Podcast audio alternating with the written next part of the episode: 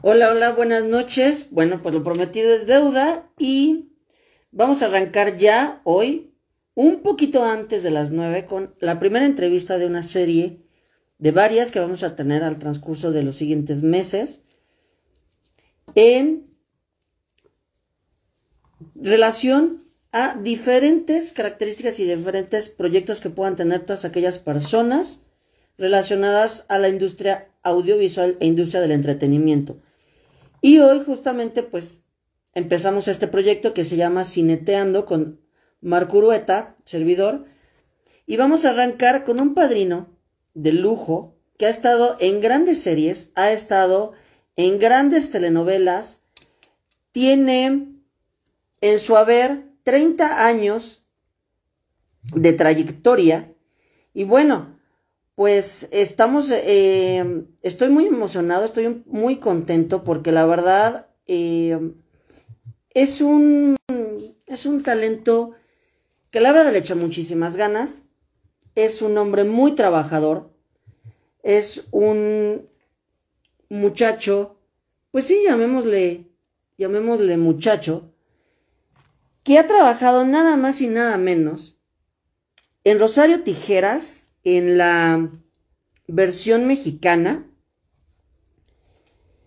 es dramaturgo, director, entre, entre otras cosas. Entonces, vamos a, voy a esperar un poquito nada más para que se pueda conectar el señor.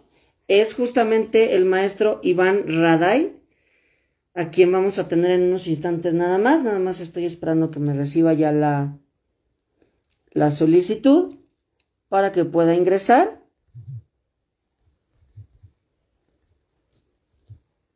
Y ver si está ya conectado. Pero no lo... No lo veo. Ya está. Vamos a esperar unos minutitos nada más en lo que se va juntando también un poquito más de gente y él ya está listo para que comencemos esta, más que entrevista, una charla entre compañeros del mismo, de la misma, llamémosle profesión, por algunas cositas que se van a enterar, pero sé que les va a gustar muchísimo. Y bueno, pues arrancamos en unos minutitos más. Ya se está, se está conectando entonces. Ya nada más ahorita en cuanto vea, ya lo ya lo incluimos. Vamos a ver.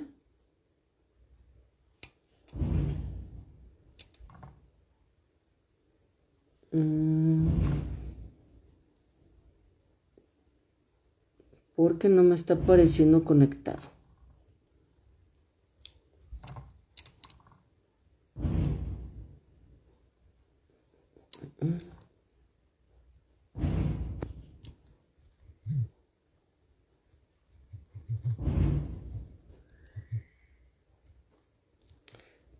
Vamos a ver unos minutitos más.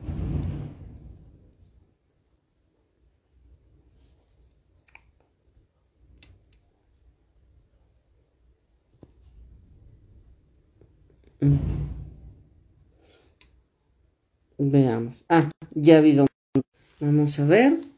Es que está entrando a la de Cineteando MX, pero eh, le estoy explicando justamente que se coloque en la otra. Vamos a ver qué nos dicen. Vamos a ver nada más que se conecte, que ya nos aparezca, ya que para, para que pueda empezar. Me hubiera gustado que fuera directo en la otra.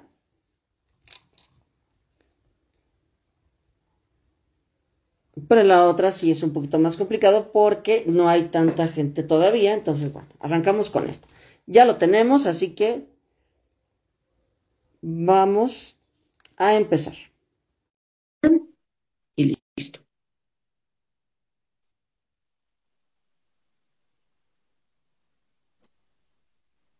Ya está ahí, el buen maestro Iván Raday. Bienvenido, queridísimo Iván, ¿cómo estás? ¿Qué tal, hermanito? Muy bien, muchísimas gracias, gracias por la invitación, de verdad, qué gusto. No, al contrario, muchísimas gracias a ti por justamente por aceptar la invitación y justamente apadrinar este, este proyecto que, como lo decía hace un rato en un, en un en vivo que hice también para invitar a las personas, era el poderle dar foco y poderle dar también voz a todas aquellas personas que están dentro de la industria del entretenimiento y que no nada más, como ya viene sabido, es o siempre los mismos, los mismos actores, las mismas personas o los mismos directores o productores, sino toda la gente que está y que forma parte de la industria del entretenimiento e industria audiovisual. Y bueno, pues nos queda claro que tú eres una de las grandes personalidades que está dentro de dicha industria. Y justamente es por eso que a mí me da muchísimo gusto y un honor el que tú puedas ser el, la el primer incauto, la primera persona que va a caer sobre este día. Ok. Y pues, ¿qué te parece si entramos en materia? Perfecto. Oye, antes que nada, muchísimas gracias por la presentación tan bonita que me acabas de, hacer. Muchas gracias. Ya me pusiste a temblar con eso del primer incauto, pero, pero no, viejo, estoy a tus órdenes. No, no te preocupes. Es un placer. No, hombre, muchísimas gracias. El placer es mío y justamente vamos a platicar de tu función, de, tu labor dentro de, la industria del entretenimiento, que es lo que nos importa a nosotros. ¿No? Lo platicaba hace rato también en un en vivo que últimamente los medios de comunicación lo que están haciendo es inmiscuirse ya de manera exacerbada en la vida privada de todo talento, de todo artista, al punto que ya llega a ser un poquito bastante molesto, porque eh, dejan de lado todo lo que han hecho, toda la labor que hay detrás, ¿no? Entonces, mi función o la intención que yo tengo con estas, esta serie de entrevistas es justamente el que ustedes nos cuenten qué es lo que hacen, qué no hacen, qué hay detrás de cada función que ustedes tienen. Porque, por ejemplo, en tu caso, pues tienes muy poquito tiempo en el medio, unas 30 años aproximadamente, más o menos. Si me equivoco en algo, dime, porque yo hice mi tarea, pero luego también pues, me puedo equivocar. Pero dentro. por ahí, por ahí, así. Más o menos. Pero dentro de toda tu, tu, historial, no nada más eres actor, sino también eres dramaturgo, también eres pintor, buen modelo de fotografías, la verdad, no lo había dicho. También eres director de escena y productor. Entonces, mi pregunta directa para ti, Iván, es, de entre todas las disciplinas que tú desarrollas, ¿cuál fue la primera por la que incursionaste y a partir de qué momento dijiste, voy a encaminarme por esto? La actuación. La actuación. La actuación, sí, totalmente. Yo, yo era actor antes de saber que era actor. pues eh, Sí, de plano. O sea, yo ya hacía cosas. Haz de cuenta que me cuenta mi madre, eh, la primera historia que escribí, la escribí cuando tenía seis años. Y la actué y la monté y, todo. Tenía seis años. Y de ahí, eh, pues siempre me llamó la actuación, siempre. Veía películas y estaba eh, actuando las escenas solo, de repente. ¿no? Lo que leía, lo leía en voz alta y empezaba a dramatizarlo. No sabía que, que estaba actuando o que esa era mi vena ya hasta después, porque era un caos realmente. Un maestro fue el que me dijo, señor, usted está desperdiciando su vida. Eh, el día que se dé cuenta qué es lo que quiere y para qué es bueno, entonces la va a reventar, ¿no? Pero pues bueno, no le hice caso. Fue hasta que me llevó a una función a Bellas Artes, al teatro, que vi aquello y dije, guau, de ahí soy. Yo, yo quiero eso. Pero antes, haz de cuenta que todo el tiempo yo estaba, había obras de teatro, yo me apuntaba. Había este, de poesía, yo me apuntaba. Había de pintura, yo me apuntaba. todo lo que arte yo estaba metido ahí. Pero sí, eh, la actuación fue lo que me jaló muy cañón en primera instancia. Y de entre todas las disciplinas, supongo, y por lo que he leído, es a donde más te enfocas, o donde más te estás desarrollando, aparte de la, de la dirección, que también has estado en teatro y aparte de la producción. Pues mira, yo creo que más bien fue una cosa me llevó a otra. Digo, finalmente creo que dentro de, dentro de la carrera eh, es formativo, te dan una embarrada de todo, como tienes eh, las posibilidades de que generar tu propio trabajo. De repente como actores se nos olvida, ¿no? Que también sabemos un poco de producción, que también sabemos un poco de dramaturgia, que sabemos un poco de dirección. Eh, y se nos olvida porque nos clavamos con la onda de soy actor y soy actor y yo no voy a actuar. Pero entonces yo creo que una cosa te va llevando a la otra, ¿no? En algún momento me acuerdo que la primera obra de teatro que escribí y me junté a un, a un buen grupo de cuates con los que estaba trabajando en Azteca en algún momento y jalaron conmigo. Y andaba buscando quién dirigía, ¿no? Hasta que una, una muy querida amiga mía, que es una excelente actriz, pero de veras maravillosa actriz. Y ahorita no sé qué anda haciendo, pero, pero es muy buena. No sé si la ubiques, Mariana Urrutia. sí, sí, sí, claro, por supuesto, es muy buena. Sí, es buenísima. Entonces, realmente, ella fue la que me dijo, a ver, Iván, ¿no? Dice, ya tienes la obra, tú la escribiste, tienes la visión, estamos ensayando, estamos viendo, ya sabes para dónde van las cosas. Dice, dirige tú. Y yo me sentía desencanchado, todavía como, no, espérame, dice, dirige tú. Y finalmente me aventé, ¿no? Fue así de, pues va, órale. Y todos, sí, dirige tú. O sea, el grupo, todos me apoyaron y pues me aventé a dirigir. Y fue cuando empecé a dirigir, ¿no? Y escribir igual también fue una cosa que te va llevando, ¿no? Alguna vez fui a ver a, a un amigo al teatro eh, y me preguntó, digo, la neta es que si quieres mentiras no me preguntes nada, pero si quieres honestidad, pues te voy a decir, ¿no? Sí, claro. La neta me pregunta, oye, ¿qué tal? ¿Cómo viste mi trabajo? Y empecé a decirle, oye, pues esto y esto y esto. Y se molestó y me dijo, bueno, o sea, si eres tan chingón, pues, pues hazlo tú, ¿no? Escribe algo tú. Y la verdad es que no lo vi así como mala onda, sino dije, tienes razón. O sea, digo, es muy fácil de repente estar criticando el trabajo de los demás, pero no hacer algo, algo uno mismo, ¿no? Y exponerse a que también te critiquen. Entonces me aventé, se agarré y dije, ok, va. Y empecé a escribir. De por sí ya, ya escribía mucho, pero también como que las cosas las tenía muy guardadas, ¿no? Eh, tenía escaletas o obras de teatro que de repente me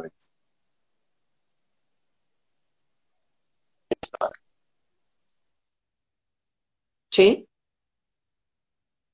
¿no? Y ya después producir, pues la necesidad, mano, en este país está un poco complicado, ¿no?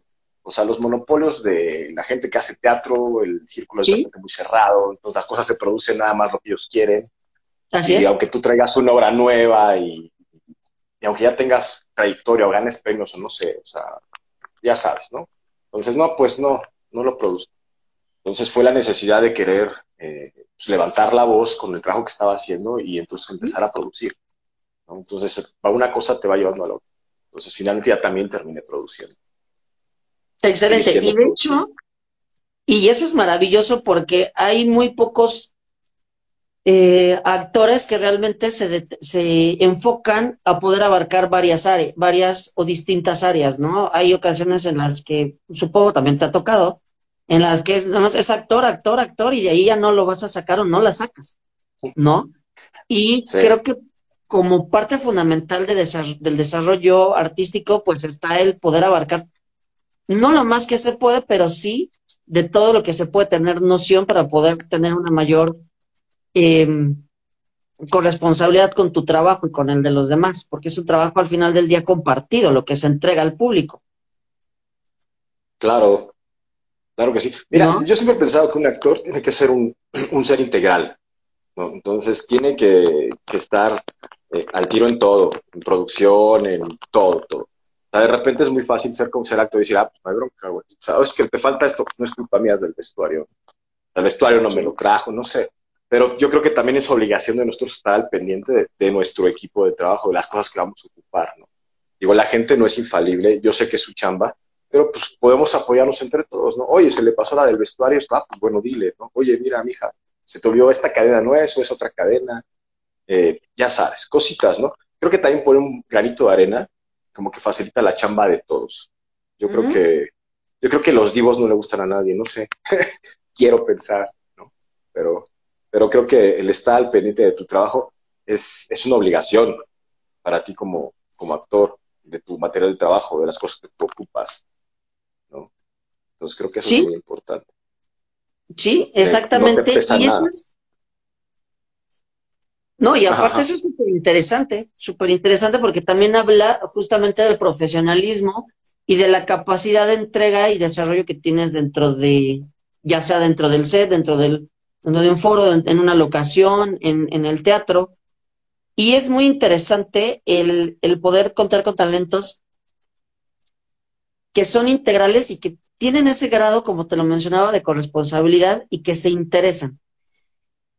Dentro del desarrollo que tú tienes, dentro de tu labor, Iván,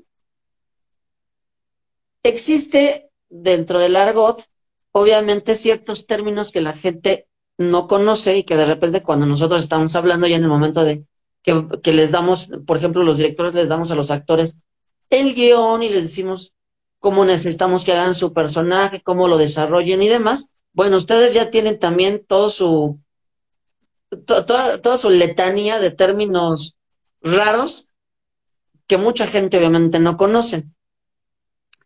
Y hay uno que, eh, uno de esos términos que a mí me encanta, que es el, eh, el que lo utiliza muchísimo una, amiga muy querida, una actriz muy querida, no sé si la ubicas también, Guadalupe Ramat. Ah, claro. Un saludo y un beso enorme, Ramat. Es una, la vamos a tener aquí también, por supuesto, y es una frase de ella célebre. Y es, ¿Cuál? ¿Cuál de todas las frases célebres de Ramat? Tiene frases célebres y tiene una que es... Muchas. Mi amor, cuando tú estás creando tu personaje, imagínate aquí que va pasando una peliculita por aquí enfrente, durante toda su vida. El primer día, cuando me lo explicó a mí, que yo iba empezando en esta carrera, me explicó que se llama tren de pensamiento. Explícanos, por favor, qué es el tren de pensamiento para las personas que no lo conocen. Digo, yo más o menos lo expliqué muy burdo, pero tú ya con tus propias palabras, ¿qué es el tren de pensamiento? ¡Wow! ok, pues ¿cómo lo explico? está, está, bueno. Pues bueno, mira, el tren de pensamiento es... Híjole, ¿cómo lo explico? Muy bueno. Eh, mira, por ejemplo, en mi caso es tener bien claro eh, el personaje, la construcción psicológica del personaje, ¿no? Y entonces, en, entonces, en el tren de pensamiento, y es, es tener claras las imágenes de lo que está sucediendo y lo que está sintiendo el personaje, en mi caso. ¿no? O sea, tener clarísimo eso, saber la película aquí, para que entonces yo la pueda...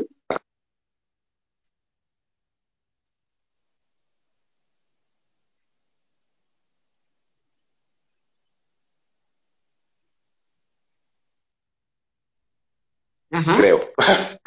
O sea, es por ahí para mí. Tener, tener de pensamiento es tener las imágenes claras en la cabeza para poder. No es, no es lo mismo como una palabra, ¿no? No es lo mismo decir rosa y, que en tu cabeza aparezca la palabra rosa, ¿no? O el color, sino que aparezca la flor en sí.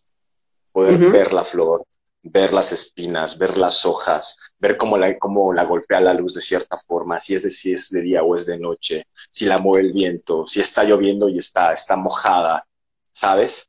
Es más o menos como eso, o sea, tener la imagen clara de lo que está pasando aquí para que entonces lo puedas proyectar.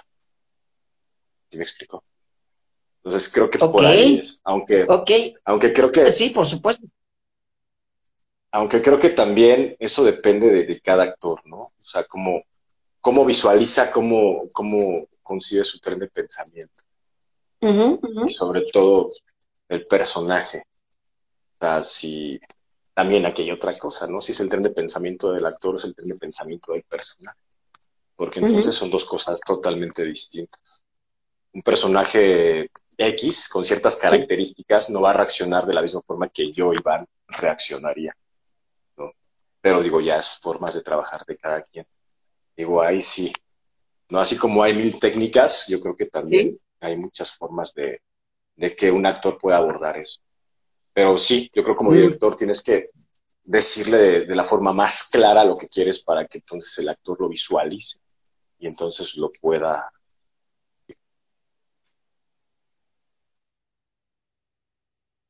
Ok.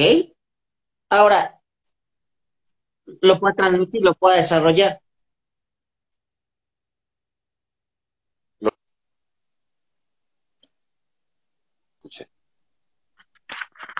Lo pueda desarrollar adecuadamente, vaya. Sí, claro. Sí, ya. Sí, entre más claro es su tren de pensamiento, entre más clara tenga la idea, mucho más fácil va a ser proyectarlo, manifestarlo, hacerlo, hacerlo patente en escena, ¿no? Que muchas veces creo que es más interesante lo que pasa en la cabeza de, del actor, bueno, del personaje en particular, que lo que dice ya. Sé que a veces no tiene nada que ver con lo que está haciendo y diciendo, ¿no? Pero si tiene claro el de pensamiento, te vas a dar cuenta qué es lo que está pasando. Digo, y eso yo creo que tú lo sabes perfecto. Cuando de repente nada más te vas a un close, un cerrado en los ojos, ¿no? Y ves los ojos del actor y no dice nada, pero los ojos te dicen todo, ¿no? Exactamente. Entonces cuando dices, dices, güey, qué pedo, ¿sabes? Sí, exactamente, justamente esa es la, eh, eh, en alguna ocasión me preguntaron por qué, por qué en la dirección o en cine gusta tanto hacer las tomas tan cerradas a veces a los ojos, a la mirada de los actores o a las manos pero y que son partes muy específicas y justamente era eso, porque son las partes en donde puedes desarrollar y compartir todas las emociones que tu personaje tiene. La mirada tal cual no te va a fallar, ¿no? Y te puede decir muchísimo, porque bueno, aparte recordemos que el cine son imágenes en movimiento, muy cliché, pero es la verdad. Pero me interesaba muchísimo que me pudieras responder esta pregunta porque hay mucha gente que no se imagina qué hay detrás de la formación de un personaje. ¿Y a qué voy con esto? Que de repente podemos ver en, una película, no sé, a, un actor en tres, cuatro películas o tres, cuatro proyectos de corrido, y obviamente a la gente no le llega a agradar ya tanto porque ya es como muy, muy molesto también el verlos de forma tan repetida y el punto en el que no saben con exactitud qué tanto hay detrás y cuál es el desgaste para el actor que hay, porque a veces eh, a lo mejor un proyecto puede estar, tener un proyecto por año si tú quieres, ¿no? Que es el que sale a la luz, pero durante todo ese intervalo, el actor obviamente se desarrolló, tuvo que trabajar detrás y es una labor muy complicada. Por ejemplo, Iván, hay, varios actores que sí se avientan sus rituales como para poder hacer deshacerse un rato del personaje anterior y luego entrar al nuevo y ustedes saben todo su rollo. Tú, Iván, cuando a ti ya se te entrega un guion o un texto, ¿por dónde arrancas? Tú. Porque no sé si, lo, te soy muy honesto, no sé si todos los actores parten de la misma línea o cada uno ya define su estrategia. Supongo que sí. Efectivamente, ya que cada quien tiene su forma de trabajar muy particular. Es como te decía, hay muchas técnicas, ¿no? Para poder este, abordar o crear un personaje. Y finalmente de todas esas técnicas tú vas haciendo la tuya. Entonces tú ya tienes tu forma de poder construir o trabajar un personaje. Ya creo que eso es muy personal para cada actor. Entre más personal sea, entre más íntimo sea ese trabajo, yo creo que entonces es mucho mejor tu creación de personaje. ¿no? Digo, en particular yo lo que hago es vaciarme, o sea, recibir al personaje sin ningún perjuicio, ¿no? Sea cual sea, primero lo leo, lo conozco, leo el guion una, dos, tres, cuatro, cinco, las veces que sean necesarias. Me enfoco también en los demás personajes y lo que ven ellos en, en, mi personaje, vaya, ¿no? Cómo se expresan, qué es lo que dicen, cómo lo ven, porque eso también habla muchísimo del personaje. No, es tanto lo que el propio personaje diga, sino también como la demás gente o los demás personajes lo ven o lo tratan, eh, ¿sabes? Entonces ahí empiezas a darte cuenta y es tratar de armar su psicología. Si tiene algunas eh, marcas psicológicas, eh, ver, es meterte, ¿no? O sea, irte hasta el fondo.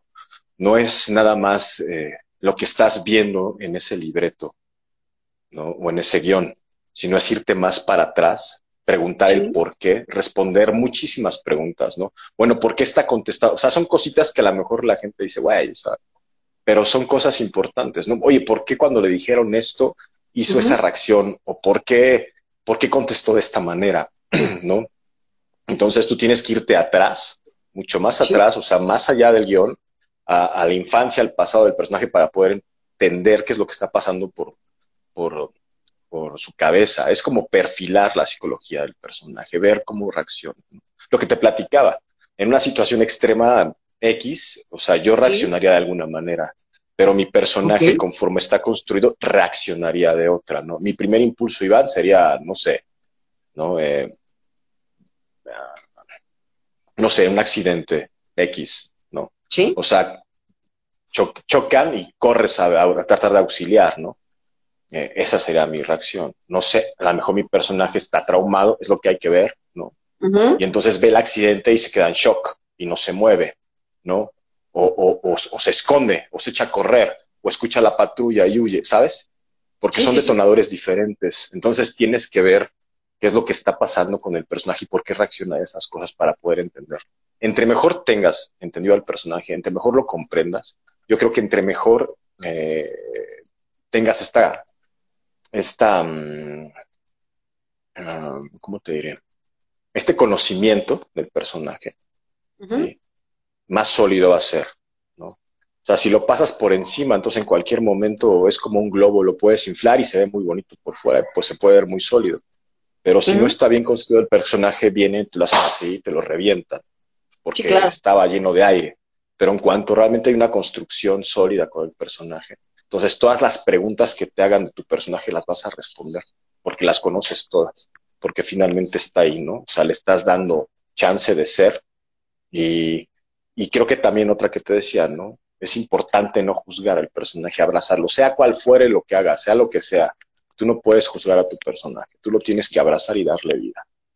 ¿no? Eh, si empiezas ya a ponerle peros, ay, es que esto no lo quiero hacer, o es que esto no me gusta, tú como actor, pues dedícate a otra cosa, O sea, tienes que abrazar al personaje para hacer. ¿No? Totalmente. Entonces ya yo creo que de ahí, pues cada quien ya lo trabajará y lo creará conforme pues lo vaya sintiendo como lo sepa hacer y yo creo que es un proceso muy, muy personal, realmente. Yo creo que es muy íntimo ya para cada actor. Así como habrá otros que leen el guion, se aprenden el texto y dicen, eh, es malo, voy a hacer. Habrá otros que no. Pero así es esto. Una pregunta más. Cuando tú estás en, en escena, me voy a ir por, me voy a, me voy a, me voy a ver muy metiche, porque hay algo, creo que es algo que alrededor todos siempre nos, nos preguntamos qué es lo que están pensando los actores antes de la palabra acción. Evidentemente, pues ya metidos en su personaje, por supuesto, porque si no el director se los ejecuta, obviamente, pero cuando ya están a nada de, llegas a tu llamado, por ejemplo, y en ese momento dejas de ser ya Iván Raday para ser, por ejemplo, el cacho de, Rosario Tijeras o eres el cacho de Rosario Tijeras hasta el momento que dicen acción? Pues mira, la verdad es que yo sí me cargué a mi personaje todo el tiempo. O sea, yo sí soy de, los, de los, que anda 24/7 con el personaje, digo. O sea, sí, pues yo me, cuando estuve, cuando estuvimos trabajando en Rosario, me veías en la calle y me veías con los jeans amarrados, rotos, las camisas de mamado y el pelo así, y así andaba, ¿no? Y caminaba como el cacho y procura, no, no, no perdía el personaje, vaya, o sea, así lo traía. Ya cuando llego a grabar, pues entonces te clavas en la situación, en lo que va a pasar, en lo que viene y entras, ¿no? O sea, digo, yo, yo así lo hacía. Digo, ahí, digo, ya también depende de, de cada actor cómo lo trae. Pero, pero sí, o sea, yo ando así y, trato de, respetar el look del personaje. No es como que, ah, ya terminé de grabar, entonces déjame quito el peinado o me cambio. No, yo, yo sí lo traigo un rato. Lo disfruto, lo disfruto mucho. Ya hasta que digan. ¿Sí? pues sí, yo creo que sí. Bueno, mira, te voy a decir por qué. Te voy a decir por qué. Eh, justamente porque eh, creo yo que llega el punto, bueno, si tienes demasiado bien perfilado y bien dominado tu personaje, digo, no creo que vaya a haber tanto problema. Pero ha habido ocasiones en las que a los actores les puede ganar el personaje, que de plano se meten tanto que ya no se pueden salir de él. ¿Sí puede darse? ¿O es, o es de no, yo creo que sí, sí te da. Mira, yo no sé, digo, yo te hablo desde lo mío, desde, desde mi punto de vista. Sí. Digo, en cada actor será diferente. Yo sí me clavo muchísimo y procuro traer el personaje. Y de repente, aunque yo, diga, aunque yo diga que no, y me pasó porque luego estaba, vaya, los días que descansaba y estábamos en, grabaciones, y de repente veía a algún amigo o veía a alguien, me decían, oye, güey, ya, bájale. O sea, ya, o sea, o sea, no quiero, o sea, estoy viendo al cacho, güey. Y yo, pues sí, o sea, porque pues lo traían. Entonces andaba con el cacho para todos lados. Y sí, por supuesto, yo creo que de repente cuando no sabes, eh, poner un freno y salirte, desconectarte, pues yo creo que sí, el personaje se puede comer al actor y creo que hay muchos ejemplos de eso, ¿no? Te clavas, te clavas, te clavas y llega un momento en que el personaje se puede comer al actor. Y siento que también cada personaje nos va dejando cicatrices. Cuando tú haces un personaje con el alma, ¿Sí? creo que te va dejando cicatrices, te va dejando alguna marquita, ¿no? Algo. Te toca alguna célula, alguna fibra, o psicológicamente o físicamente, no sé. Algo pasa, ¿no? O sea, cambia tu corporalidad o, te deja algo. Aunque tú te limpies y digas, ok, ya, esto ya pasó, ya no es. Eh, te dejan algo. Yo creo que entonces hay que aprender a cortar y va, ¿no? Pero creo que sí, de repente hay cositas que ahí van quedando. Que es padre también. Digo, son, son cicatrices de batalla. Y está chido. A veces. A veces, no siempre. A veces. No, no siempre. De repente, de repente son vicios. De repente ya se quedan como vicios y hay que quitarlos. No, se te quedan ahí mañas, actitudes del personaje que no te das cuenta que todavía tienes. Entonces tienes que cavilar y, a ver, ¿qué estoy haciendo? Entonces hay que quitarlo porque ya se hizo vicio. digo, no, no está tan chido a veces. Pero sí, padre. Como actor, Iván, ¿qué no aguantas de una producción? En términos generales. Dices, ay, no puede ser posible, ¿por qué me tocó aquí? Híjole, déjame déjalo a punto, déjalo a punto, aquí traigo, déjalo a punto. Échale. Hijo, este, mm, no sé, son muchas cosas. Creo que ahí sí soy. Ah, cuando estoy trabajando, no soporto de repente eh, a la gente que no está, ¿no? O sea, que no está comprometida con lo que está haciendo. De repente no falta el compañero que no trae las líneas o, que se equivoca veinte mil veces, ¿no? Y dices, ¿qué onda? ¿Qué pasa? Eh, por ahí recuerdo, por ahí algo, ¿no? Una escena donde yo estaba así, trabado, llorando, me estaban poniendo una madrina maravillosa, ¿no? Y, y falló algo por ahí, ¿no? Entonces tuvieron que parar y hacer cosas y, ¿sabes? Entonces fue tiempo perdido, fueron cosas que dices, güey, no es cierto. Y, el trabajo que estás haciendo, ¿no? O sea, estás generando, estás ahí, estás en el momento y de repente pasa algo y chin corte otra vez. Y no es de que no lo puedas hacer otra vez, es que podría quedar a la primera o es que mm, es un desgaste de energía, de repente sí es muy pesado, ¿no? Parece que no, pero sí terminas luego de grabaciones cansado, muy cansado. Trabajar con las emociones sí, sí desgasta sí exige mucho, ¿no? ¿Y cómo le hace un actor? Digo, sí me hace la respuesta, pero nuestro, nuestros seguidores no. ¿Cómo le hace el actor? Por ejemplo, si, si esa es la pregunta, creo que la más fácil de todas, posiblemente. Te voy a hacer dos después. Pero. A ver, ok, va. Pero, ¿por qué se dice, o dentro de, hay muchísima gente que te dice, bueno, yo te estoy pagando para esto, tú tienes que presentarte, tienes que dar tu función, o tienes que actuar, tienes que hacer, no me importa que te esté pasando eh, eh, aparte. Si se te murió tu papá, se te murió tu mamá, el hermanito, el perro, el vecino, tú sales y, das lo mejor de ti. ¿Por qué es tan pronunciado eso para un artista y quizás no para otro, otra persona, a lo mejor un deportista, a lo mejor un, conductor, a lo mejor para un eh, político, a lo mejor para, no sé, un arquitecto, ¿por qué es tan pronunciado cuando es para un artista, llámese cantante, director, compositor, actor? Siento que lo, lo, lo toman como somos que como si fueran títeres, me explico. ¿Por qué lo toman tan tan fuerte ese mensaje?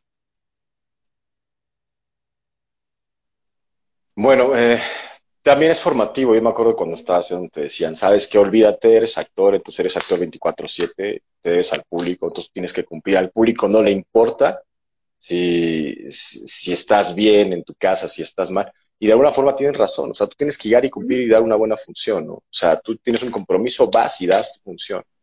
¿no? Eh, independientemente de lo que tú traigas atrás. Y eso tiene que pasar. En el momento que tú entras a escena, tienes que dejar todo lo que es Iván atrás para poder, o como actor, lo que traigas, para poder este, hacer tu trabajo y, y, y hacerlo de la mejor manera posible, por respeto al público, por respeto a ti, por respeto a la profesión y a la carrera. Entonces es un compromiso, sí, sí, sí pasa y sí nos dicen, y sí lo hacemos, habrá, hay algunos que lo hacemos, otros quizá no, ya está más relajado el asunto, pero lo ideal sería, sería este corresponder a ese público. Sí, efectivamente, creo que al final del día e, es parte de, la chamba, pero también es parte de la confianza que te está dando el público por tenerte en donde te tienen, ¿no? Por, por ir a verte, ¿no? Y de repente, no, pues se cancela esto porque fulanito de tal no pudo, pues sí es la verdad, es como que pues a mí qué me importa. Efectivamente, y, te agradezco muchísimo. No, pues es que es la verdad.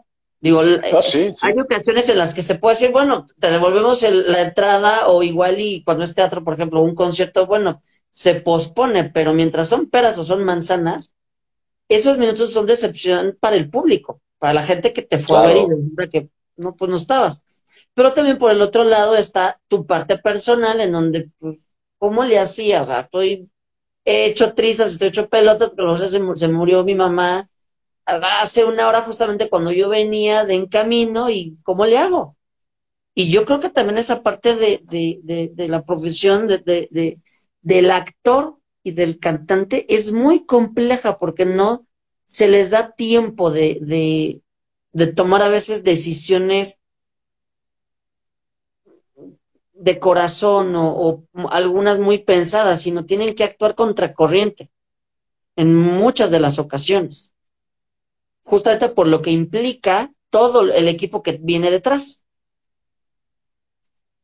Sí, o sea, mira, estoy de acuerdo contigo, pero sí hay un respeto. Si la gente ya se tomó la molestia de comprar un boleto, de seguirte, de estar al pendiente de lo que estás haciendo, eh, que les gusta tu trabajo, pues es la forma de retribuir y agradecer, ¿no? Cumplir, ¿no? Sí, a veces hay momentos muy fuertes en tu vida, pero este, pues hay que cumplir porque es parte de lo que eres, ¿no? Es el compromiso que tienes. Y porque finalmente creo que la gente que te conoce y te rodea sabe quién eres porque, y lo que eres y lo va a entender. ¿no? Ok. Ahora, yéndonos a la parte de dirección, señor. ¿Viene algún proyecto para usted? Pues ahí, ahí hay unas cosillas. ahorita estoy haciendo teatro. Ahorita estoy, estoy haciendo teatro, unas obras cortas, unas obras breves, acá, eh, por el sur, ¿no? Y recién estaba escribiendo apenas un monólogo eh, que se llama Los ojos de mamá. Bueno, es Los ojos de mi madre que habla un poquito de, las vicitudes, lo que, lo que me han platicado, ¿no? O sea, por ejemplo, todo esto que pasó ahorita, por todo lo que ha pasado, ¿no? Eh, de amigos que perdieron a su mamá, ¿no? Amigas, eh, algunos que la tienen todavía y platican también lo que pasaron de chavitos, eh, experiencias propias con mi madre, ¿no? Entonces me aventé un, monólogo que por ahí también vamos a presentar, ¿no? y habla de todo esto, ¿no? de lo que una madre significa, de lo que te inspira, de lo que realmente la frase que puse fue un amor tan grande, o sea, como un amor tan grande se puede resumir en una sola palabra, mamá, porque creo que no hay, no hay comparación. O sea, la mirada de una madre es todo. O sea, tú, te, tú puedes decir lo que tú quieras, pero tu mamá ya sabe la joyita que tiene en casa, ¿no? Entonces, tú puedes llegar y decirle mentiras y nada más con los ojos ya sabes si le estás diciendo la verdad o le estás mintiendo. ¿no? Así como con una mirada te desarma y, o te regaña todo. O sea, tú a, a las mamás no se les puede mentir, ¿no? Entonces también parte de todo eso, todo lo que te enseña, ¿no? Eh, realmente que es una parte importante eh, en nuestras vidas, fundamental, hombre, mujer, lo que seas. La madre es, es, es un personaje que, que agradezco mucho a Dios que nos los haya mandado, porque está muy cañón, te enseña pues muchísimas cosas. Sí, es parte fundamental en la vida de todo ser humano, es, la raíz. Sí, exacto. Entonces hay cosas que, que solamente una madre te puede enseñar. Y, y, de eso habla este monólogo habla de todo esto, de quienes la pierden, de quienes todavía la tienen. esas experiencias, cosas chuscas también, ¿no? De cuando salía la chancla voladora, ya sabes, y la puntería que tienen, que es increíble, no le, no fallan, ¿no? O sea, parece que hasta está tele, teledirigida, o sea, hasta con chample, pero llega, te atinan, güey. Sí, sí, sí, no, y, y, los, y que tienen, la mayoría de las mamás coinciden con los dichos a, a los hijos, no sé si te, ah, has percatado, eh, vienen como programadas todas para, para decir lo mismo. ¿Qué sé por qué? Es impresionante. Sí, o sea, no sé si cuando nace uno les dan un manual, mira, aquí están las, aquí está el manual, estas son las frases que puedes decir, ¿no? Exacto. Frases célebres de mamá. No sé. Claro, o sea, donde vaya y lo encuentre yo, o sea, eso ya es típica, ¿no? Uy, no, ya estás, ya me regresé a buscarlo tres veces y no lo encuentras, güey. Lo peor todo es que vas, lo buscas y no lo encuentras. Y va ella y lo saca de donde, no sé, pero ahí no estaba, ¿no? Claro, o la típica de mientras vivas en mi casa vas a hacer lo que yo te diga, lo que ah, quise. porque soy tu madre, ah. sí, claro. sí, por supuesto, ¿no? Cuando tú vas, yo ya vengo. Esa es buenísima. es buenísima. sí. sí, claro. Sí, no, no. Oye, Iván. no, entonces la verdad es que. Ajá. No, dime, dime, dime. No, dime, dime, termina, termina. No, bueno, digo que estoy con eso. Estoy ahorita también con, con eh, Leslie Tamayo en un próximo. Eh, ella es, este, ella lleva exposiciones de pinturas a toda la República eh, con el tema, con temas eh, ecológicos como el quetzal, la tortuga, el colibrí, las ballenas. Entonces también con ella estoy trabajando ahí en conjunto para crear algunas obras de teatro o algunos espectáculos, eh, también con, como con estas temáticas, ¿no? Entonces por ahí también está ese proyecto. Uno que tú sabes que por ahí ando levantando también un largo. Sí. Entonces, que se pueda, ojalá que se pueda. Por ahí andamos chambeando, o sea, proyectos. ahí andamos. ojalá que se pueda. ¿Te ha afectado el tema COVID-19? ¿Te ha afectado la pandemia? A mucha gente sí le dio en toda la torre, definitivamente. A otra no tanto, pero creo que al medio artístico, al, medio artístico sí le dio la sacudida de la vida. ¿A ti qué tanto te, te, afectó? ¿O te ayudó o te fue completamente pasó desapercibido? Que no lo creo. No, la verdad es que yo creo que al igual que todo el gremio artístico, o sea, sí nos pudo y nos afectó bastante, ¿no? Eh, pues, teatros cerrados, producciones paradas. Antes de que arrancara, bueno, que empezara todo esto de, pues, de la cuarentena y la pandemia que llevamos un rato, había por ahí un par de, proyectos, un par de, de, series en las que ya estaba ahí como que contemplado y con todo esto pues se cayeron, se fueron para atrás. ¿No? De cosas de teatro también que ya tenía programadas también. Entonces, sí, sí, sí afectó muchísimo, claro que sí. ¿no? Eh, pues cuando te dedicas a esto y, y, los teatros se cierran y las producciones pues también se detienen, no hay pocas, creo que sí, sí afectó bastante. Lo positivo, pues bueno, que, que tuve chance de escribir, que tuve chance como que de ordenar mis proyectos, los personales, que tuve chance de pintar, ¿no? Que, que había como que hacía falta ese stop para poder este otra vez agarrar la pluma y empezar a escribir. Porque de repente pues no puedes, no andas corriendo acá, andas corriendo allá. Entonces creo que eso fue lo benéfico. Pero en el otro sentido sí, está cañón.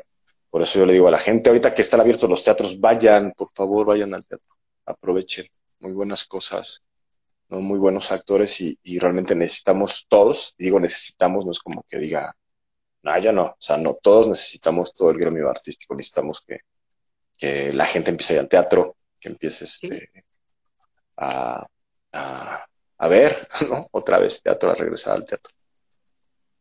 Porque me vas a decir lo que tú quieras, pero, perdón, pero el teatro por ya este transmitido eh, por red. O sea, no es teatro, eso no es teatro. Exacto, sí, sí, no, yo coincido. No es teatro. Yo coincido. Pensé que habías decir otra cosa, pero no, sí, sí coincido, sí coincido. Sí, eso, eso es innegable. El teatro grabado no está. Definitivamente no está. Eso sí es definitivo. no es teatro. o sea, ¿Tú crees que el, teatro se logra recuperar en algún en algunos meses? Porque bueno, el, cine se medio sostiene o se, se está sosteniendo gracias a las plataformas de streaming. Claro. Porque creo que si no existieran las plataformas, definitivamente el cine se hubiera desaparecido técnicamente. Creo que las plataformas sí vinieron a darle un pequeño soporte de que nadie se detuviera. Pero en cuestión de teatro, el único soporte que se tuvo es justamente lo que me estás comentando de que, bueno, se hiciera teatro grabado, pero no era lo mismo, evidentemente. Evidentemente no es lo mismo, y menos cuando son producciones pequeñas.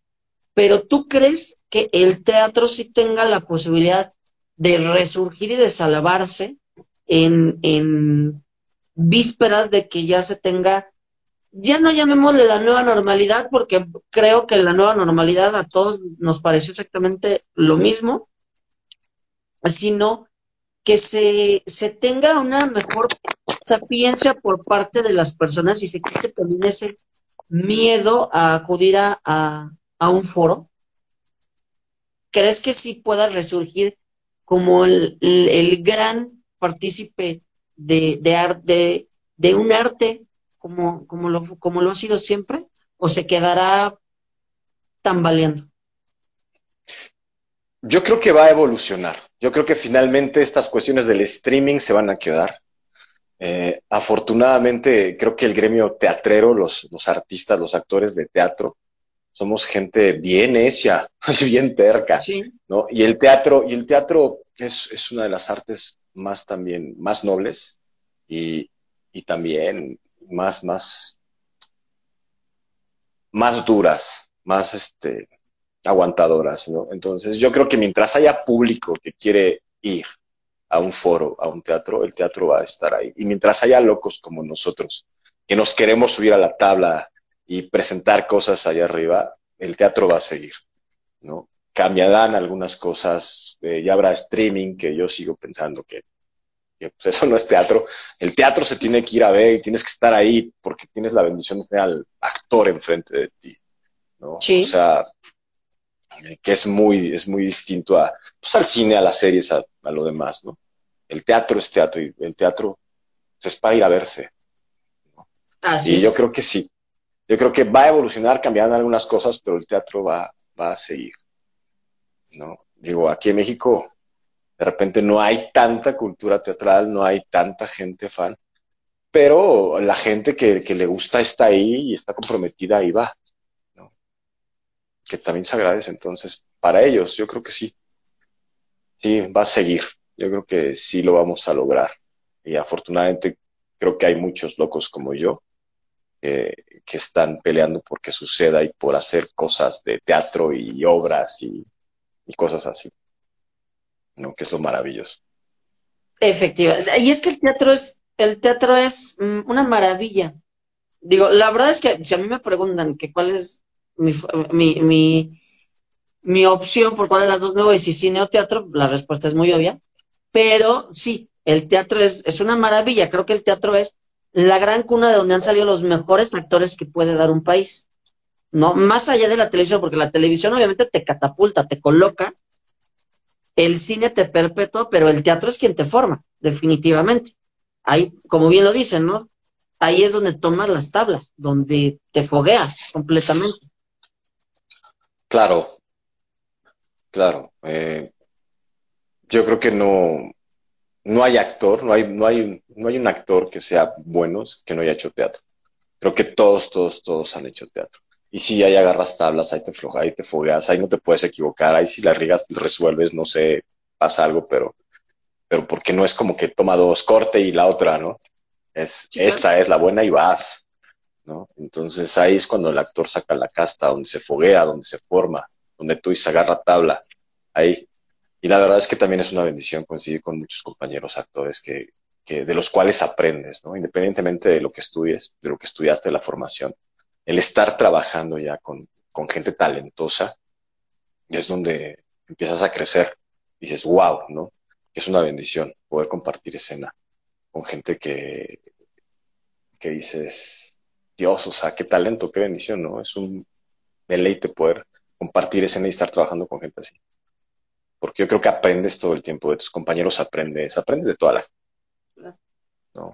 Desde, desde la persona de la puerta, lo decía por ahí en otra entrevista que me hicieron, desde, desde la gente que se encarga de tener limpio el, foro o el set, desde la gente que está ahí al pendiente de ti con el vestuario, o sea, todos, al equipo, ¿no?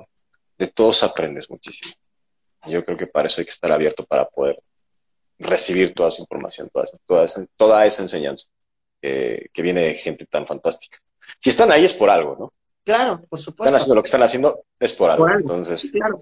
Por algo para algo. Entonces, sí, entonces de todos aprendes y se agradece muchísimo. Yo, cada vez que entro un trabajo, un proyecto, yo agradezco mucho porque yo sé que voy a salir más lleno.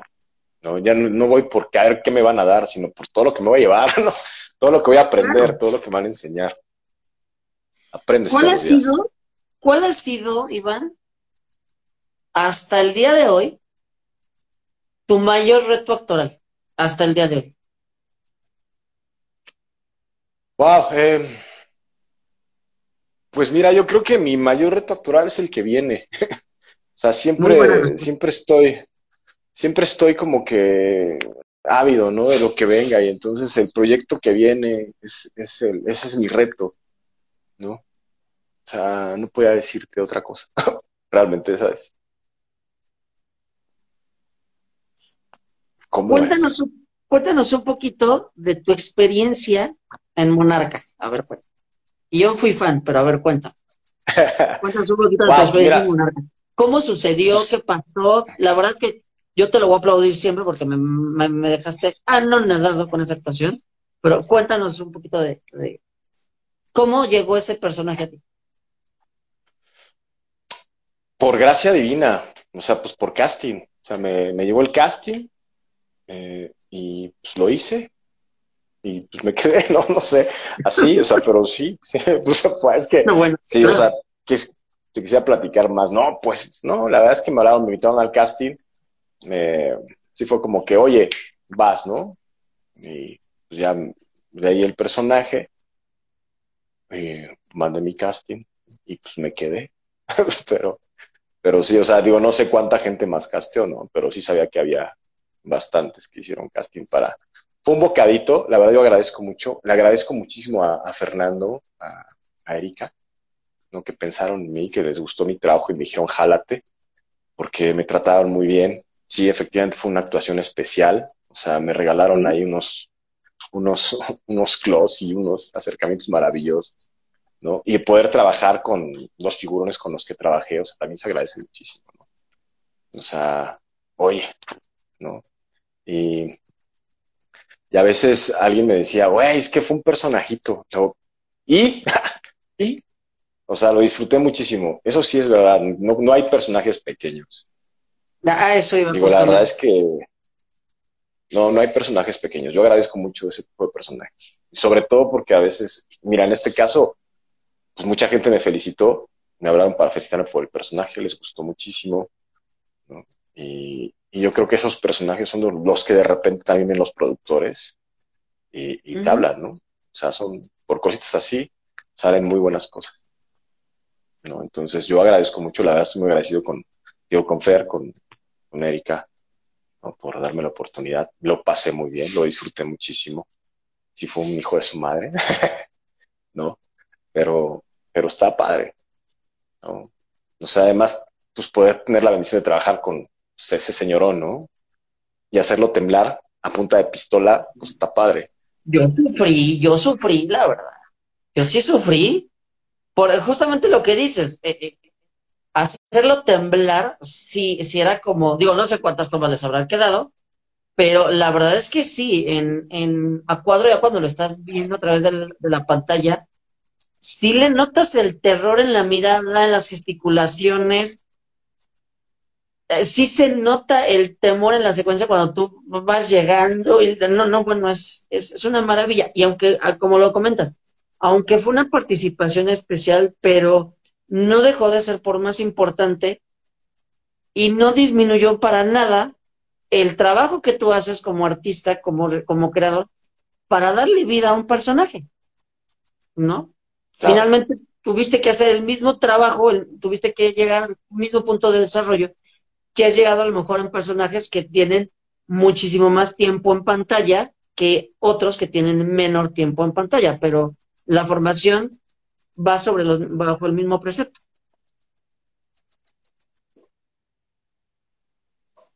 ¿No?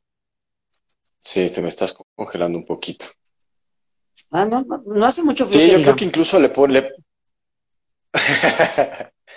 eh, yo creo que a estos personajes pequeños, eh, relativamente, son a los que de repente les, les das más, ¿no? Cuando tienes una progresión con un personaje en un proyecto más largo, pues bueno, entonces lo vas como que eh, haciendo crecer, dosificando, ¿no? Tiene, sí, sí, sí. tiene una línea, tiene una línea de crecimiento. Eh, y cuando son personajes eh, más chiquitos, entonces tienen que llegar con mucho más aplomo para poder ser más contundentes, me explico. Los tienen que llegar un poco más armados, ¿no? Para que sea, no trabajarlo más. Sí, claro. yo la verdad es que lo disfruté muchísimo. Disfruté muchísimo ese personaje también. Y, se, reflejó en pantalla, créeme que se reflejó en pantalla y más personajes así, por favor. Por favor, es que sí se, te, sí se te dan los malditos, sí se te dan los villanos, por lo que veo. Sí se te dan. ¿Sí? ¿Crees? No, no creo, estoy segurísimo, sí se te dan. Sí, uno más así, por favor. ¿Cuál sería el personaje, tu personaje soñado? y dijeras, híjole, ojalá que algún día yo pueda hacer este personaje. No me digas, no existe y es el próximo porque no te creo. Uno, debe haber uno. No. debes decir es el que viene como la respuesta pasada, no. Debe de haber un personaje o un papel que desde niño has querido hacer. No, sí hay muchos, o sea, yo no te voy a no te voy a decir no existe, no, sí hay un buen. O sea, pues de entrada, bueno, pero ahorita ya ya es un poco difícil, pero mira, de entrada soy fan de los X-Men y de Marvel y de... Parece que no, pero sí soy fan de, también del, del anime, entonces, ah, por ejemplo, el Hombre Araña, era fan del Hombre Araña, ¿no? Entonces, Wolverine, que pues bueno, ya lo hacen muy bien, ¿no? por eh, estos actores, pero los hacen muy bien. Pero pues, por supuesto que quien no, de Chaito decía, yo quiero ser el hombre araña, ¿no? Yo quiero ser este Wolverine, ¿no? A mí en particular me gustaba mucho Nightcrawler. Ese personaje me gustaba mucho. Decía, güey, ¿no? Em, ahora, por otro lado, pues, no sé, de las brujas de Salem, John Proctor. Puede ser, me gusta por ahí. Em, es que hay muchos, sabes que sí hay muchas personas que dije, wow, o quiero hacer eso. Entonces ese es uno, o sea, que tuve la oportunidad de hacerlo en algún momento, eh, a Otelo, digo, no a Otelo, sino de la obra de Otelo, a Yago, ¿no? Que es malo, entonces, pues ahí se va. se te da. Se, se va.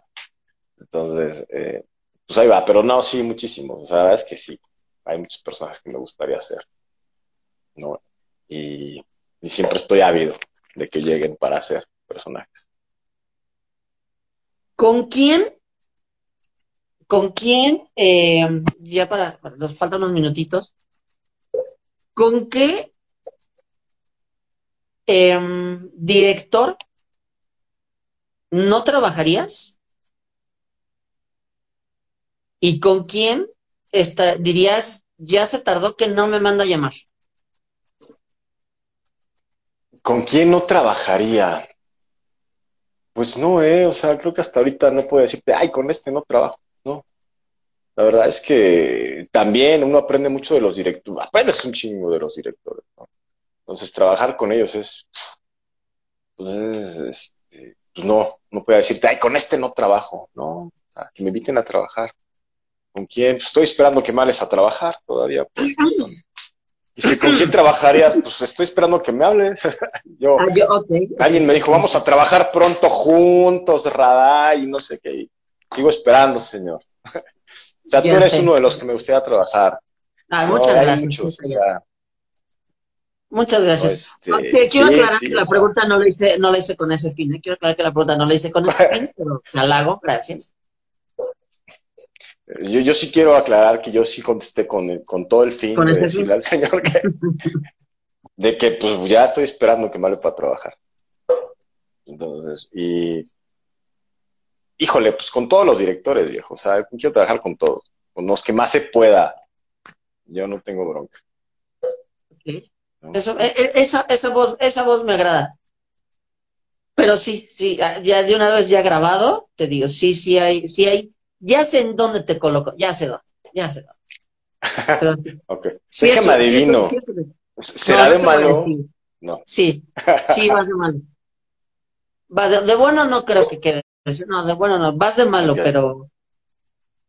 Bien, te, voy a explicar. Lo que pasa es que tenía un, un, un proyecto en el 2017. Era, en aquel entonces, era un cortometraje muy bueno, muy, muy bueno.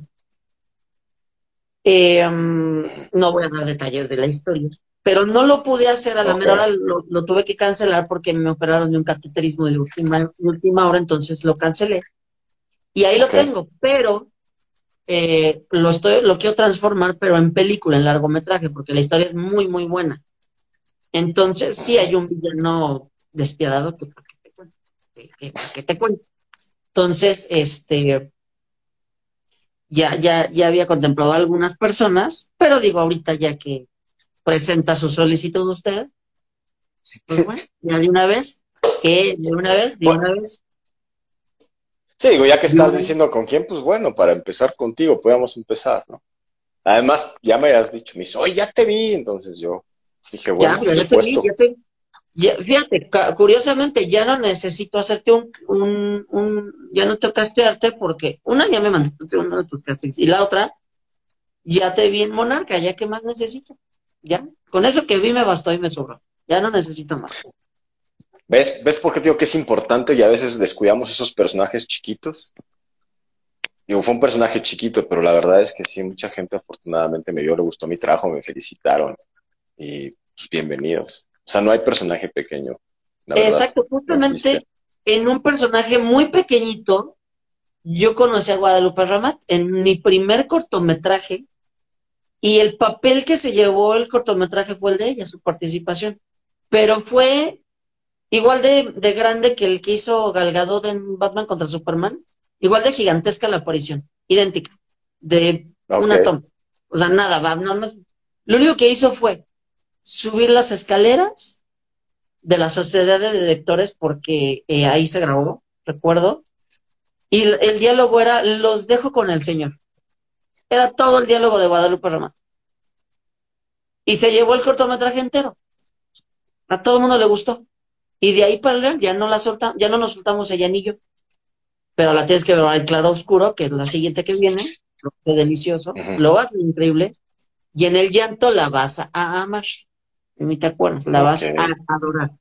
Hace, hace un personaje. por sí la quiero mucho, pasa No, es, es muy buena actriz, aparte, es, una, pues un mujerón, yo la amo con todo mi corazón. He tenido, he tenido la oportunidad de trabajar con ella en, en escena, en, en, base, en dos, tres puestas, y es un deleite trabajar con ella. Es lo que te decía, ¿no? La energía, la alimentación, eh, vaya, o sea, es un, es un flancito trabajar con ella. Aprendes mucho, las cosas salen bien, ¿no? Su energía es maravillosa en escena. Entonces, ah, pues creo que tú alguna vez nos llegaste a ver por ahí, ¿no? Creo que fuiste a alguna de esas funciones, me parece. Creo que sí. Por ahí. Creo que sí. Por ahí. Creo que sí, creo que sí. Creo que sí fue. Pero, creo que sí fue. Pero bien. Pero necesito verlos ya otra vez juntos, por Dios. Sí, los dos al mismo tiempo sería una delicia, por dirigirlos a los dos al mismo tiempo sí sería una delicia, por supuesto, y un honor enorme para mí, obviamente. hombre, yo creo que también para nosotros. Y además es padre, digo, la verdad es que se trabaja muy rico con Guadalupe. Sí.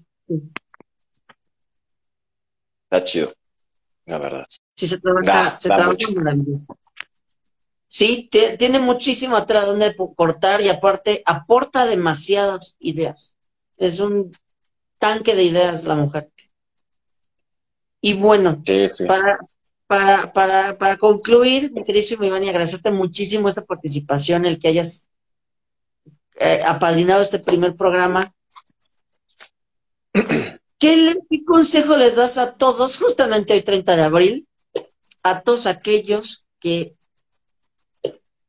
son unos niños todavía y que sí quieren dedicarse a la actuación y ya los no tan niños que están entre que sí, que no, que cómo le hago y para dónde me voy, ¿qué consejo les darías? Ah, ¿Para dónde se van de qué? ¿De dónde? Oh, ya no entiendo. Para Decidir qué quieren, hacer. Sí, claro, por supuesto. Pues que no la piensen tanto. Y si tienen un sueño, que, que vayan por él. ¿no? Si están esperando que el mejor momento o están esperando que suceda, no. O sea, vayan por él, reclámenlo, hagan ese sueño realidad. Si se están esperando, se pueden quedar ahí pensando, ¿no? Entonces, que vayan, que, que, no, que no pierdan al niño interior, nunca, que es básico, ¿no? Que siempre, creo que como actores nunca lo perdemos, somos, somos niños eternos, ¿no? Siempre estás jugando. Entonces creo que eso, y sobre todo, sobre todo, creo que humildad, ¿no? Que últimamente se ve menos, pero creo que como artista es lo que más tienes que tener. Poder estar abierto, creo que cuando eres humilde entonces estás abierto para poder recibir, ¿no? Y, y realmente es cuando uno más gana, ¿no? Cuando, cuando eres humilde te abres, entonces recibes, puedes este, aprender del otro, ¿no? Siempre estás aprendiendo cosas todo el tiempo sobre todo en esto, ¿no? En el escenario, en el set, en algún rodaje, aprendes de todo. Y para eso hay que ser humilde, poder estar abierto para aprender. Ya cuando dices, ah, yo ya me sé todo, güey. Su hueva, viejo. ¿Qué haces aquí? Porque aquí estamos para aprender. Así es. Entonces creo que básicamente es. Así es, mi queridísimo amigo. Perfecto, Ivancito. ¿Algo que quieras agregar antes de despedirnos? Pues qué placer estar contigo y gracias por la invitación. Eso de ser el padrino es una responsabilidad enorme. Este, gracias, ¿no? Eh, está chido, me la pasé bien. A ah, ver, cuando anunciamos un café. Por, no, ¿no? y tú dime. ya más. Pues tú, andas muy ocupado todo el tiempo. Todo el tiempo andas ocupado, pero ya échame un, echamos un cafecito. Digo, yo mañana tengo, tengo funciones por acá. Lo bueno es que lo ocupado soy yo. Dije, Kyle. O sea, de hecho, si quieren venir a la función de teatro, por favor escríbanme. Aún creo que todavía quedan boletos. Son dos funciones por el precio de una, una chilita de cortesía, locación eh, privada. Entonces, mándenme un mensajito por mis redes sociales, que son Facebook, Instagram, Iván Raday, digo, no hay más. Pues me escriben y ya les doy los datos. Pueden pagar en Oxxo, ¿no? Y las obras están muy buenas. De verdad las van a disfrutar mucho. Así es. No, y a ver pues si el Señor nos hace el honor de caerle por acá. Voy a hacer todo. Pues mira, si estoy libre para ese horario, sí, sí Me toca hacer godín hasta en la tarde. pues, yo encantado. Me toca hacer godín hasta en la tarde. ¿Qué te digo? De algo tengo que estar subsistiendo en lo que regreso a, mi bendito cine. ¿Sí, no? Pues yo creo que a todos nos, digo, de alguna forma u otra nos afectó, ¿no? Sí. Entonces ahí. Sí, nos afectó. Acabamos haciendo cosas que de repente no. Digo, la neta, o sea, yo para empezar, o sea, ahí te va. O sea, luego no me creen. O sea, Oye, ¿qué andas haciendo? Luego estoy viendo tortas de chilaquiles. O sea, ¿cómo, Rada? Y lo, pues sí, güey, estoy viendo tortas de chilaquiles. Pues uno empieza a vender lo, que salga, ¿no? claro. Pues, ah, claro. No, y está ah, por cierto, también. Ah, sí. Y aparte me queda buenísima, entonces no. Ah, yo tengo que probarlas a ver si es cierto, a ver si es cierto. ¿Cómo qué? yo las tengo que probar. ¿Vas a, yo las tengo que probar. Ah, sí, claro, a ver si es cierto. Claro, va, cuando gustes. Cuando gustes. Perfectísimo. por ahí también andaba, andaba viendo rascadores para gato, ¿no? Que son unos, unos rascadores nuevos también. Si quieren rascadores para gato también, pónganse en contacto conmigo. Ahí, ahí tengo este, un catálogo bastante amplio para sus michis. ¿Cuáles son las, son como las uñitas que les ponen a los, en las garritas? No, son unas, eh, están hechos de, de cartón y de MBS, algo, es un material que es, que es este, que es más resistente, que es madera, pero no es madera. Ajá. Para que los gatos eh, afilen las uñas ahí y ahí se echen y les encanta, ¿eh? Les encanta ah, el, el, el, mueblecito. Entonces, por ahí subí también unos, unos a mi face, que también en eso ando ahorita. Entonces, si quieren también, tienen un grito y se los llevamos, como no. Oye, muy bien. todo, todo un estuche de monerías el señor Raday. no, pues hay que buscarle, mi hermano, no hay, no hay, no hay de otra, no hay de otra, y está maravilloso eso. Ah, ahí están mis cuadros también atrás de mí, que también están a la venta. A ver, antes de que nos despidamos, platícanos de tus cuadros, de la parte de la pintura que me faltó, de una vez. Pues, ¿qué te digo? O sea, ya también, ya desde chavito pintaba, dejé de pintar porque empecé a hacer otras cosas, empecé pues ya a actuar, producir, pues, pues lo fui dejando, lo fui dejando. Y exactamente también en este momento de pandemia fue algo que, que yo creo que todo el mundo compartimos. De repente la ansiedad, el estar encerrado los primeros meses, los bajones emocionales, ¿no? Y agarrar otra vez el carboncillo, eh, los pinceles y empezar a, pintar, a dibujar, a hacer bocetos, mm, me tranquilizó, como que me puso en paz, ¿no? Y fue una forma como de, darle salida a todo esto, a estas cosas que, que sentías, ¿no? Te ocupas y, pues retomé la pintura otra vez. Por ahí las vio una buena amiga, Deborah Levinson, que por ahí tengo algunos cuadros en su galería. Ok. Y ahorita, por ejemplo, con Leslie Tamayo también, ¿no? También en uh, Sofart, en Polanco. También por ahí tuve chance, tuve chance de estar allá con mis pinturas un rato. Eh, pues las vieron, les gustaron y me dijeron, oye, pues vaya, o sea, está padre lo que haces, o sea, la visión que tienes, cómo, cómo te expresas con, con, tus pinturas y, me dijeron, pues oye, pues qué onda, las movemos y yo, ok. Pero así salió. Básicamente, pero pintar, bueno, digo, todo el tiempo. Sí, la verdad es que sí. Eh, y lo disfruto mucho también. Eso es lo importante, que disfrutes todo lo que haces, porque si lo disfrutas, sale muy orgánico, sale todo muy bien al final. Mientras se disfrute, todo sale bonito. Claro, yo creo que todo lo que haces de corazón finalmente tiene que salir bien, ¿no? Porque lo haces de corazón. ¿no? Eh, y yo creo como artista, sea cual sea la disciplina o el género, todo lo que haces, eh, en todo eso imprimes tu sello muy particular, parte de tu alma. Claro, claro. Entonces, y, yo creo que eso se nota. Eso es lo que marca la diferencia cuando lo haces con el corazón. Totalmente. Así es. Pues Iván, te agradezco muchísimo el Oye, quiero mandar... Mándame, manda todo lo que necesites. Quiero mandar un beso enorme a Ani, mi amor, cuídate mucho. Pórtate bien. Porque quería mandar un beso. Ah, muy bien, pues ya, ya está, el, ¿Hay alguien más de una vez? ¿De una vez? Entonces por aquí andamos.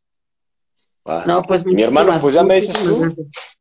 Sí, claro que sí. Nos ponemos de acuerdo. Sí. Sí, sí, sí. tengo testigos todos los que nos vieron. sí, de hecho, de hecho, de hecho, sí se conectaron varios, ¿eh? Aunque no lo creas. ¿Cómo estoy? Leyendo. ¿Muchos qué? Sí se conectó, ¿Ah, sí? se conectó vaya, gente. Entonces, ahorita voy a voy Oye, a mandar. ¿tú dónde ves? Yo no veo yo no veo nada, yo no veo nada de eso. Yo no veo quién se conecta y quién no. No, yo sí los vi, pero pero ahí estás, ahí estás. Pero aquí estoy.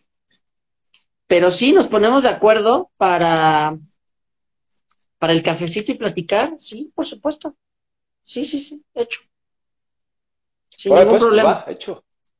Hecho, no se diga más, hecho. Va, eso, esa voz me agrada, rajarse a su tierra. Vamos a empezar a, crear cosas chidas. Claro que sí, por supuesto. Que hace falta, hace falta crear cosas. y mire que, que, usted es muy creativo. Te agradezco muchísimo.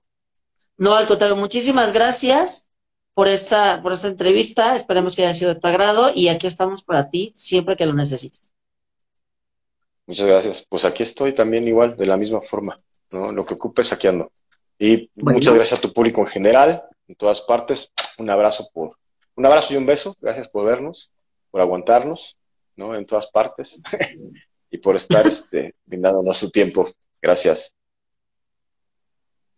Bueno. beso amor. Bye. Pues muchachos, muchísimas gracias. Para ya estamos terminando, ya me despido. Muchísimas gracias a, Iván Raday por esta entrevista, muchísimas gracias por su tiempo, a ustedes que se conectaron. Y nos estamos viendo el próximo viernes con otro invitado muy especial, ya les estaré diciendo de quién se trata. Y mientras tanto, esta entrevista la van a poder encontrar en mañana más tardar. En YouTube la van a poder, van a poder encontrar el podcast en Spotify y en Instagram TV van a poder encontrar también la entrevista, entonces para que la puedan compartir, la puedan disfrutar y nos vemos la próxima semana. Ya estás. Bye bye. Bye. Gracias, hermano. Gracias a todos. muchas gracias.